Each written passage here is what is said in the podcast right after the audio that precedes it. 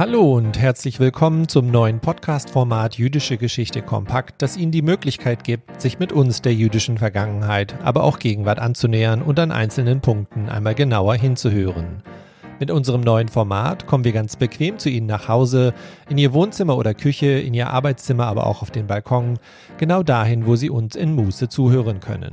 Denn zusammen wollen wir die jüdische Geschichte und Gegenwart neu entdecken und dabei nicht nur einen Blick auf die oft verschlungene Vergangenheit werfen, sondern auch auf das Hier und Jetzt. Mein Name ist Björn Siegel, ich bin wissenschaftlicher Mitarbeiter am Institut für die Geschichte der deutschen Juden in Hamburg und ich freue mich ganz besonders darauf, mit Ihnen Neues über unsere Stadt, unser Land und unsere Geschichte zu erfahren. In den ersten drei Folgen reisen wir so quer durch die Geschichte und lernen dabei spannende Episoden der jüdischen Vergangenheit und Gegenwart kennen, zumeist von Hamburg ausgehend, aber natürlich immer auch mit einem Blick über den Hamburger Tellerrand hinaus. Jede Folge wird dabei am ersten Freitag eines jeden Monats online geschaltet und eröffnet Ihnen damit die Möglichkeit, in einzelne Forschungsprojekte am IGDJ hineinzuhören und mit meinen Kolleginnen und Kollegen ihre Projekte, ihre Quellen und ihren besonderen Blick auf Hamburg und die Historie zu diskutieren. Lehnen Sie sich also zurück, seien Sie bereit für einen kompakten Blick auf die jüdische Vergangenheit und Gegenwart und natürlich für interessante Gespräche über unsere Stadt, unser Land und unsere Geschichte.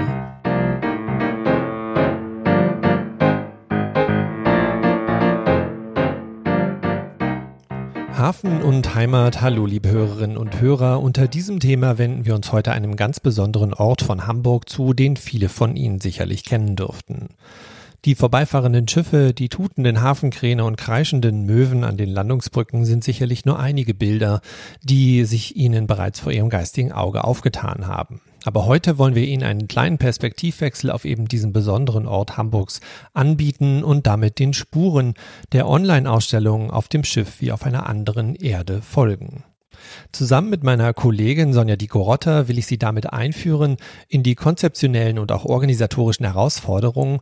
Und daher bin ich ganz besonders froh, dass du, Sonja, heute dabei bist. Erst einmal herzlich willkommen und vielleicht kannst du uns dann nochmal einführen in die Gesamtkonzeption der Ausstellung und unsere Ideen, die dahinter stehen. Hallo Björn. Ja, sehr gerne. Es ist die sechste Online-Ausstellung, die wir im Rahmen der Quellenedition, der Online-Quellenedition Hamburger Schlüsseldokumente zur deutsch-jüdischen Geschichte hier am IGDJ realisiert haben. Es ist eine Ausstellung in Zusammenarbeit mit Dr. Caroline Vogel von der Demelhaus Stiftung. Und wir haben, wie du ja schon gesagt hast, uns ähm, die Bedeutung von Schiffsreisen zur Zeit des Nationalsozialismus in den 1930er und 40er Jahren angeschaut und widmen uns drei Protagonistinnen aus Hamburg, drei jüdische Persönlichkeiten, Ida Demel, Kunstförderin und Frauenrechtlerin, Josef Kahlebach, letzter Oberrabbiner zur Zeit des Nationalsozialismus und schließlich auch Ernst Heimann, ein unbekannter, wenig bekannter jüdischer äh, Lederkaufmann aus Hamburg. Also drei ganz unterschiedliche Personen. Ja, genau. Und äh, Ernst Heimann, auf dem werden wir später noch einmal genauer zu sprechen kommen. Aber vielleicht nochmal zur Grundlage unserer Ausstellung, die wir zusammen konzipiert haben. Äh, das Besondere war ja daran, dass wir ganz tolle Ego-Dokumente aus der ganzen Welt zusammentragen konnten, die auf verschiedenste Weise die Erlebnisse und Gefühle unserer drei Protagonisten wirklich verdeutlichten. Und um Ihnen vielleicht noch mal eine Idee zu geben, wo diese Dokumente herkamen, kann man ja vielleicht nochmal umreißen, dass sowohl sowohl Dokumente aus dem Leo Baeck Institut New York als auch aus dem Josef Karlebach Institut an der Bayelan Universität Teil der Ausstellung waren, aber eben auch äh, Dokumente und wichtige Briefe aus der Staats- und Universitätsbibliothek hier in Hamburg sowie aus dem Demelhaus in Blankenese, an dem Caroline Vogel arbeitet.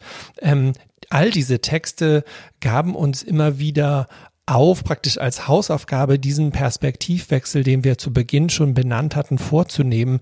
Denn sie nahmen natürlich ganz anders den Hafen wahr, der uns ja eigentlich so vertraut erschien.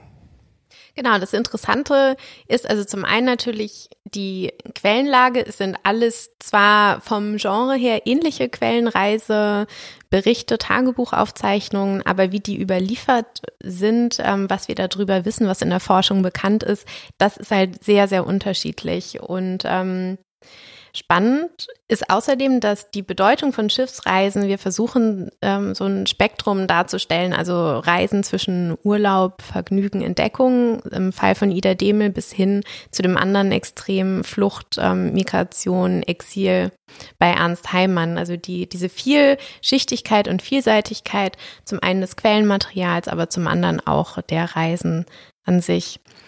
Und ähm, Genau, du hattest es ja schon angedeutet, im Fall von Ernst Heimann wussten wir einfach zu Beginn ganz, ganz wenig über seine Person. Es war wirklich eine historische Spurensuche und ein Glücksfund äh, von ihm, zwei Reiseberichte im Archiv des IGDJ zu finden von 1937, einen Reisebericht und dann die Immigration ähm, den Bericht darüber von 1941 und aber das war es im Grunde, was wir von ihm hatten. Wir hatten diese beiden schriftlichen Quellen und mussten dann überhaupt erstmal gucken, wer war diese Person und was kann man vielleicht noch über ihn in Erfahrung bringen. Ja, und damit waren wir ja letztendlich auch schon bei der ersten Herausforderung, den wir uns gegenüber sahen bei der Konzeption dieser äh, Online-Ausstellung. Denn neben dem Kontext, den wir natürlich auch noch herausfinden wollten und die, den diversen Archiven, die wir aufgesucht haben, um diesen Kontext zu rekonstruieren, und darauf werden wir im Nachhinein äh, später nochmal darauf eingehen. Aber natürlich ging es uns auch um die Struktur der Texte an sich, um das Entschlüsseln der Texte, die unsere drei Protagonisten äh, geschrieben hatten. Und äh, Sie kennen das ja vielleicht auch, wenn Sie in einer gewissen Eile vor, sagen wir mal, ein, zwei Wochen einen kleinen Zettel geschrieben haben und ihn jetzt wieder lesen müssen, äh, hapert es ein wenig mit der Entschlüsselung dieser Texte. Äh, ähnlich verhält es sich mit einem Dokument, das über mehrere Jahrzehnte zwar in einem sehr schönen Einband in Leder und einer sehr schönen noch Struktur vor Ihnen auf dem Tisch liegt, aber dennoch ist die Handschrift in Altdeutsch und dann doch leer in Hektik niedergeschrieben, äh, immer wieder problematisch zu entschlüsseln. Hier nochmal ein Dank an Roswitha Dombrowski-Jentsch, eine ehemalige Leiterin des Geschäftszimmers, die uns dabei half, diese äh, ja die Türen oder die die äh, Schriften zu entziffern äh, und da oder anhand dessen wir natürlich auch mehr Details über die Protagonisten und ihre ähm, Erlebnisse und Erfahrungen äh, mitbekommen hatten. Darüber hinaus war es natürlich auch sehr interessant, dass gerade der Zugang zu den Texten für uns beide natürlich auf unterschiedliche Weise äh, passierte. Ich als Historiker und du als Literaturwissenschaftlerin. Ähm, Im Fall von Ernst Heimann haben sich so die unterschiedlichen disziplinären Hintergründe von uns, finde ich, ganz schön ergänzt. Also wir hatten irgendwann dann durch die Recherchen im, in verschiedenen Archiven in, in Norddeutschland mehr Informationen über Ernst Heimann herausbekommen. Also wir wussten, dass er ähm, aus Dülmen bei Münster stammt, dass er in Elmshorn gemeinsam mit seinem Bruder eine Lederfabrik hatte, die dann allerdings 1938, äh, wie es damals hieß, arisiert wurde, also unter Wert ähm, veräußert werden musste an einen nicht-jüdischen Käufer. Dann ist Ernst Heimann nach Hamburg gekommen, hat hier zuletzt in Harvestehude gelebt, also in einem sehr schönen gutbürgerlichen Stadtteil in einer ähm, in einem Stadthaus in der Hagedornstraße. Dann ähm, 1939 äh, nach Belgien geflohen. Also diese Informationen hatten wir und natürlich prägt das dann auch so ein bisschen die Sicht auf die Quelle und auch auf die, den Bericht über die Migration dass man bestimmte Themen erwartet und Schilderungen der Zeit. Und das war spannend zu gucken, wie dieses Ego-Dokument dann aber mit, ja, einen auch mit diesen Erwartungen konfrontiert, denn er als ähm, schreibendes Ich oder als Erzähler in diesem Fall hat ganz andere Schwerpunkte gelegt in, in seinem Reisebericht. Also ähm, das vielleicht auch nochmal an der Stelle, dass man bestimmt unterscheiden muss zwischen dem Tagebuchschreiben so in unmittelbarer Nähe zum Erlebten im Gegensatz zu einem Erinnerungsbericht, der mit großer Zeit, in großer zeitlicher Distanz entstanden ist. Und ähm, ja, und Ernst Heimann geht in seinem Bericht von 41, also diesem Tagebuch eines Immigranten, eigentlich überhaupt nicht auf die Bedingungen ähm, im nationalsozialistischen Deutschland oder auf die Flucht nach Belgien ein oder auch über, also er spricht auch nicht von dem Verlust der Fabrik, sondern ähm, es sind durchaus auch manchmal ja amüsante Passagen in diesem Reisebericht. Es geht viel um den Alltag an Bord, die Begegnung mit anderen Passagieren, auch ja humorvolle äh, Passagen über die also Äquatortaufe zum Beispiel und ähm, die Hintergründe oder auch seine Gefühle, Gedanken ähm, zu der Zeit, das hält er doch sehr, da hält er sich sehr bedeckt und ähm, auch was sein eigenes Jüdischsein, die Flucht und so weiter angeht, das erfährt man eigentlich immer nur so in Andeutungen. Also es ist doch ganz spannend, wie dieses Dokument einen dann auch ähm, immer wieder ja überrascht hat. Er legt viel mehr Wert auf ähm, technische Details der Seefahrt oder historische Ereignisse des Kriegsverlaufs einerseits und dann immer wieder seine Beschreibung von den Landgängen und den Begegnungen mit Menschen und sozusagen anderen Kulturen ähm, während der Reise. Das ist ihm viel wichtiger oder das andere fällt schwerer zu berichten. Also das fand ich persönlich sehr spannend bei diesem Ego-Dokument. Ähm, ich kann ja einmal kurz ein, ein Zitat äh, vorlesen, was dann wiederum auch so eine andere Seite beleuchtet. Also Jetzt einmal O-Ton ähm, Ernst Heimann von 1941. Mir persönlich wären auf vier oder fünf Meilen genug und ich sehe dem Tag mit Schrecken entgegen, an dem die Fahrt zu Ende geht.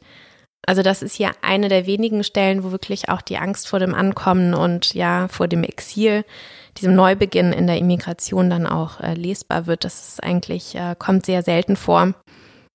Ganz am Schluss eigentlich erfahren wir erst, wenn es darum geht, dass er in Manila als ein sogenannter feindlicher Ausländer, als Deutscher mehrfach verhaftet wurde. Erst dann erfahren wir, dass das J in seinem Pass ihn ähm, vor der Internierung da äh, bewahrt hat. Also das J als ähm, Kennzeichen, nationalsozialistisches Kennzeichen von Jüdinnen und Juden im Pass. Vorher spielt, äh, spielt das Judentum oder ja, seine jüdische Identität eigentlich keine Rolle im Bericht. Und damit steht er vielleicht auch gar nicht alleine, das sollten wir vielleicht nochmal betonen, denn viele deutsche Jüdinnen und Juden die sich aufgrund der nationalsozialistischen Verfolgungs- und Vernichtungspolitik in die Emigration gedrängt fühlten oder gedrängt wurden, äh, mussten sich ja sowohl davor als auch in der Emigration ihrem eigenen jüdisch Sein sich neu annähern oder damit sich neu beschäftigen. Und insofern waren sie in dieser Zerrissenheit wirklich äh, gefangen eine gewisse Zeit. Und das zeigten auch die äh, Beispiele von Ida Demel und äh, Josef Kahlebach, die ebenfalls im maritimen Raum, Raum auf dem Schiff äh, sich diesen Gedanken äh, äh, hingeben mussten. Äh, und wenn man es vielleicht so will, ist es auch wenn man andere Beispiele vielleicht noch benennt, zum Beispiel Arnold Bernstein, einer der ja schon erfolgreichsten Räder der Zwischenkriegszeit hier aus Hamburg, äh, der mit seiner Reederei, der Arnold Bernstein äh, Schifffahrtsgesellschaft, die Rahmenbedingungen praktisch schuf für die Reise von Josef Kahlebach, denn er ließ äh, das Schiff, die SS Hohenstein, umbauen zur SF Tel Aviv und ermöglichte es damit äh, führenden Vertretern auf die Jungfernfahrt 1935 nach, Tel Aviv, nach, nach, nach Palästina auf der Tel Aviv zu gehen äh, und damit praktisch eröffnete einen maritimen Raum, der äh, vielen äh, und viele zu nach, zum Nachdenken anregte. Also nicht nur ähm, ja ihn selber Arnold Bernstein, sondern auch Leo Beck, Otto Warburg, aber eben auch Josef Kahlebach. Genau, und Kahlebach, ähm, das ist auch sehr spannend, seine Berichte und Briefe von dieser Überfahrt von 1935 nach Palästina mit der Hohenstein beziehungsweise Tel Aviv. Er schreibt ja wirklich ganz begeistert über diese Schiffsfahrt und sicher auch über seine eigene religiöse Rolle dort auf dem Schiff. Also es gibt ein Zitat von ihm von 35, und da heißt es, auf dem Schiff, da wachsen die Menschen wie zu einer Familie zusammen und ohne es zu wollen, bin ich der rabbinische Hahn im Korb. Also da merkt man schon auch diese Freude an an der Reise und an der religiösen Rolle, die ihm dort zukam. Und gleichzeitig hat er sich auch kritisch geäußert über diejenigen Passagiere, die dort eher sich vergnügen wollten und also eher weniger auf die ja seelische Einkehr, wie er schreibt, bedacht waren, sondern also er spricht von Karnevalslustigkeit, Ballfreuden und farbigem Mummenschanz bei den sozusagen nicht religiösen Passagieren an Bord und ähm, wiederum er äußert sich sehr positiv über die über zum Beispiel das koschere Menü auf dem Schiff oder die schiffseigene Synagoge. Das hat ihn da besonders ähm, beeindruckt.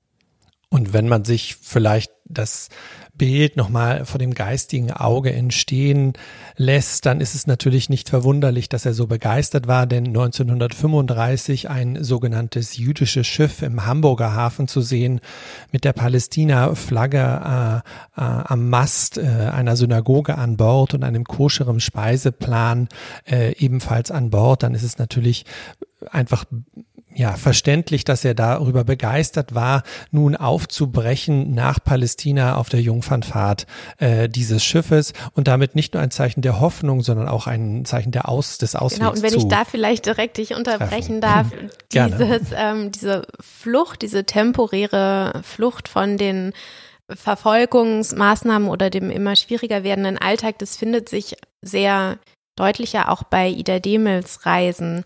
Also sie hatte während der 30er Jahre die finanziellen Mittel, immer wieder mit dem Schiff um die Welt zu reisen. Und diese Quellen, wie gesagt, stellen wir dann auch vor in der Ausstellung. Und sie ist aber immer wieder zurückgekehrt nach Hamburg, also so wie Josef Kahlebach ja auch. Da ist Ernst Heimann ein anderes Beispiel, weil er, das ist dann auch später gewesen, 41, das Glück noch hatte, aus ähm, Frankreich, aus Marseille ausreisen zu können mit einem französischen Schiff zu einer Zeit, ähm, zu der es Jüdinnen und Juden ja dann auch schon unmöglich immer schwerer und dann unmöglich gemacht wurde zu fliehen. Und ähm, ja, und was ich noch, noch mal sagen wollte, zurückkommend auf seinen Reisebericht oder überhaupt was auch eine Besonderheit dann vielleicht der Ausstellung ist, nämlich dass diese Komplexität der Reaktionen von Hamburger Jüdinnen und Juden auf die Verfolgungsmaßnahmen, dass wir diese Komplexität anhand der Quellen herausarbeiten wollten, weil man einfach ganz unterschiedliche ja, Reaktionen und, und Zeugnisse dieser Zeit in der Ausstellung zusammenbringt und ähm, so ja, wollten wir ja auch dazu anregen, dass ähm, man sich nochmal neu mit diesem Thema auseinandersetzt. Also Genau, an dieser Stelle vielleicht auch sowieso nochmal die Werbung. Ähm, schauen Sie sich die Ausstellung an online. Äh, wir werden nur so einen kleinen Einblick geben, aber sie ist online ähm, findbar auf der Website der Quellenedition Hamburger Schlüsseldokumente zur deutsch-jüdischen Geschichte. Und, das haben wir auch noch nicht erwähnt, sie ist äh, zweisprachig, also auf Deutsch und Englisch. Ähm, genau. Und vielleicht, wenn wir nochmal auf die Struktur der Quelle und auch so die, die eigentlichen äh, Egos hinter diesen Quellen uns äh, auf die zurückkommen, dann ist ja auch oder war es für uns äh, besonders spannend eben auch zu sehen, dass diese Quellen, also bei Heimann zum Beispiel, natürlich auch eine gewisse Selbststilisierung, einen Fokus auf sich selbst innewohnte.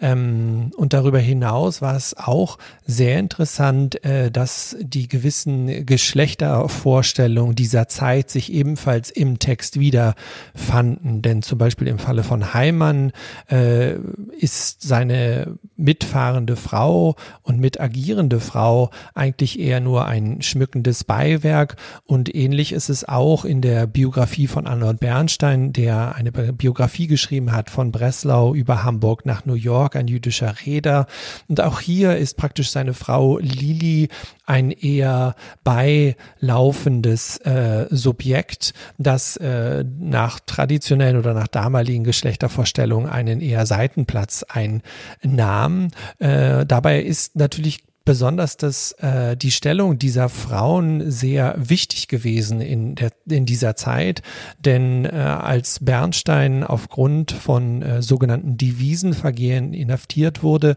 war es die Frau, die um Hafterleichterungen äh, mit den NS-Behörden rang, war es die Frau, die versuchte, äh, Kontakte in die USA und damit die Immigration zu ermöglichen. Ähm, und es war die Frau, die eben versuchte und auch organisierte, die äh, Immigration durchzusetzen. Wie da auch Parallelen sind. Ja, genau, Parallelen zwischen äh, Helene Heimann und Lili Bernstein. Denn äh, ja, besonders auch über Helene Heimann haben wir auch einiges Neues herausgefunden und vielleicht kannst du uns darüber ja noch mal ein bisschen mehr erzählen. Zu Helene, genau, Helene Heimann, geborene Werner. Ähm, über sie haben wir eigentlich erst mehr erfahren können durch unsere Recherchen im Staatsarchiv Hamburg und weniger, wie gesagt, weniger aufgrund der, der Quelle. Also Ernst Heimann erwähnte sie zwar doch häufiger nannte sie immer Kleinchen. Wir dachten zuerst, es sei vielleicht die gemeinsame Tochter, aber das Paar also hatte keine Kinder. Es war äh, Helene Heimann, Kleinchen und ähm, genau. Und während sie, also Helene Heimann stammt aus Hamburg, äh, die Familie von ihr lebt auch ähm, oder Verwandte von ihr leben auch noch in Blankenese. Und während Ernst Anfang 1939 im Januar nach Belgien geflohen ist, zu dem Zeitpunkt war seine Mutter schon äh, vor Ort, ist Helene noch bis nach dem Ausbruch des Zweiten Weltkriegs in Hamburg geblieben und hat sich um die Vorbereitung der Immigration gekümmert, soweit wir das anhand der Akten genau in den Archiven recherchieren konnten. Also die beiden haben in einer sogenannten privilegierten Mischehe gelebt im, ja, im Sprachgebrauch der Nationalsozialisten. Das hieß äh, eine Ehe zwischen einem jüdischen Mann und einer nicht jüdischen Frau. Und ähm, während Ernst also schon in Belgien war, hat sich Helene dann um die Auflösung des Haushalts gekümmert und um die finanziellen Belange des Paares. Ähm, sie ist selber dann auch von den NS-Behörden belangt worden, weil ähm, die angenommen haben und es ist ja später auch dann so eingetreten, dass sie selber auch Hamburg verlassen würde. Sie ist dann über die Schweiz nach Belgien geflohen und galt dann später als sogenannte Devisenausländerin. Also sie konnte gar nicht mehr ohne äh, ohne die Bewilligung der Behörden auf das Vermögen zugreifen und alles war sehr stark äh, sanktioniert. Es gibt da entsprechende Akten im, im Staatsarchiv in Hamburg. Und dann nach dem Krieg, also Ernst Heimann ist äh, in den USA verstorben, 1946. Da können wir also annehmen, dass das Paar die Philippinen irgendwann verlassen hat und dann weiter gereist ist in die USA. Aber Helene ist dann nach dem Zweiten Weltkrieg also wieder zurückgekommen nach Hamburg hat ein Wiedergutmachungsverfahren, ähm, ein sogenanntes angestrengt ab 1949, wo es dann natürlich auch um eine Rückerstattung des, äh, der Stadtvilla in der Hagedornstraße und um die anderen Vermögenswerte ging. Wie das letztendlich ausgegangen ist, dazu haben wir nicht hundertprozentige äh, Sicherheit. Gerade die Angelegenheiten des Hauses wurden dann verhandelt. Also sie hat sich da eingesetzt für die Restitution und ähm, ihre Rolle aber auch vorher, vor der Immigration, das wird in dem Reisetagebuch eines Immigranten, also das spielt da keine Rolle. Ihre, ihre Rolle letztendlich als Rückkehrerin in Hamburg ist natürlich auch nicht in dem Reisetagebuch vorhanden, aber das konnten wir ja glücklicherweise, wie du es schon angedeutet hattest, durch eine ja, gewisse andere Akten wie die Wiedergutmachungsakten hier im Staatsarchiv Hamburg rekonstruieren. Aber dies beinhaltete natürlich immer nur diesen finanziellen Bereich, den wir schon angesprochen hatten, also eine Restitution oder Wiedergutmachung ehemaliger eigentlicher Besitztümer Thema, ähm, wie praktisch die seelische Auseinandersetzung mit der doch eigentlichen Heimatstadt vorgegangen ist oder umgegangen ist, das blieb leider bisher noch äh, im Dunkeln, müssen wir leider gestehen.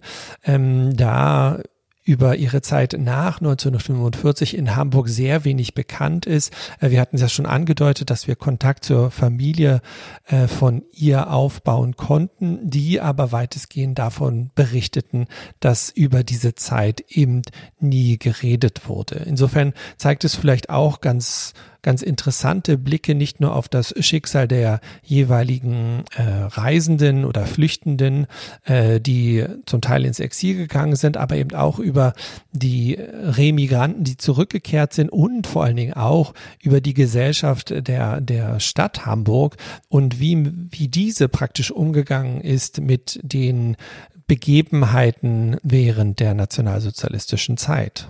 Und dann, also genau das, auch diese gesellschaftliche Lage sehr eng verbunden mit der Frage auch, wie wird später an die Persönlichkeiten, wie geht die Stadt um mit, ähm, mit ihrem jüdischen Erbe, was größtenteils dann zerstört wurde und wie verfährt man mit diesen Personen nachträglich? Wird noch erinnert? Wird da etwas auf ähm, gearbeitet. Ähm, das ist natürlich auch sehr unterschiedlich für diese drei Personen, die wir uns angeschaut haben in der Ausstellung. Also zu Ernst Heimann, zu der Lederfabrik oder auch der Frage der sogenannten Arisierung ähm, haben wir in den Dülmener Heimatblättern einen einzigen Artikel gefunden, der sich damit befasst und eigentlich mit Ernst und Paul Heimann auch ähm, jetzt nicht primär sondern da wird die Geschichte dieser Lederfabrik noch weiter sozusagen in, in frühere Epochen nachgezeichnet. Aber ansonsten gibt es da natürlich wenig, was erinnert, bis auf die Quellen bei uns im, im Archiv, wo man dann natürlich auch überlegen kann, wie geht man damit um und ist das nicht auch ähm, für die Allgemeinheit interessant, von einem in Anführungszeichen einfachen Mann ähm, die Erinnerungen und Aufzeichnungen zu lesen. Und ähm, auf jeden Fall für die Forschung ist das ein, ein wichtiges Dokument, eine wichtige Quelle. Und es zeigt ja letztendlich auch, dass äh, oder wie unsere eigene Gedächtniskultur funktioniert, denn äh, Traditionell wird eher äh, bekannteren Persönlichkeiten natürlich äh, gedacht oder ihnen ein Raum im einem Gedächtnisraum, im öffentlichen Raum zugekannt, äh, wie zum Beispiel bei Ida Demel durch das Demel-Haus, wo äh, interessante Einblicke in ihr Leben und ihr Werk, natürlich auch das Werk von Richard Demel, ihrem Mann, ge äh, genommen werden können. Bei Josef Karlebach ist es natürlich der Josef Karlebach Platz beziehungsweise das Josef Karlebach Bildungshaus oder natürlich die Stolperstein-Forschung zu der gesamten äh, Karlebach Familie. Insofern sind bestimmte Persönlichkeiten im kollektiven Gedächtnis angekommen und durch unsere Online-Ausstellung haben wir versucht, diese Chance zu nutzen und auch über diese Persönlichkeiten hinweg andere äh, Schicksale, andere Biografien sichtbar zu machen, die vielleicht auch stellvertretend für äh, die, das Leid oder auch die Geschichte äh, unserer Stadt sind.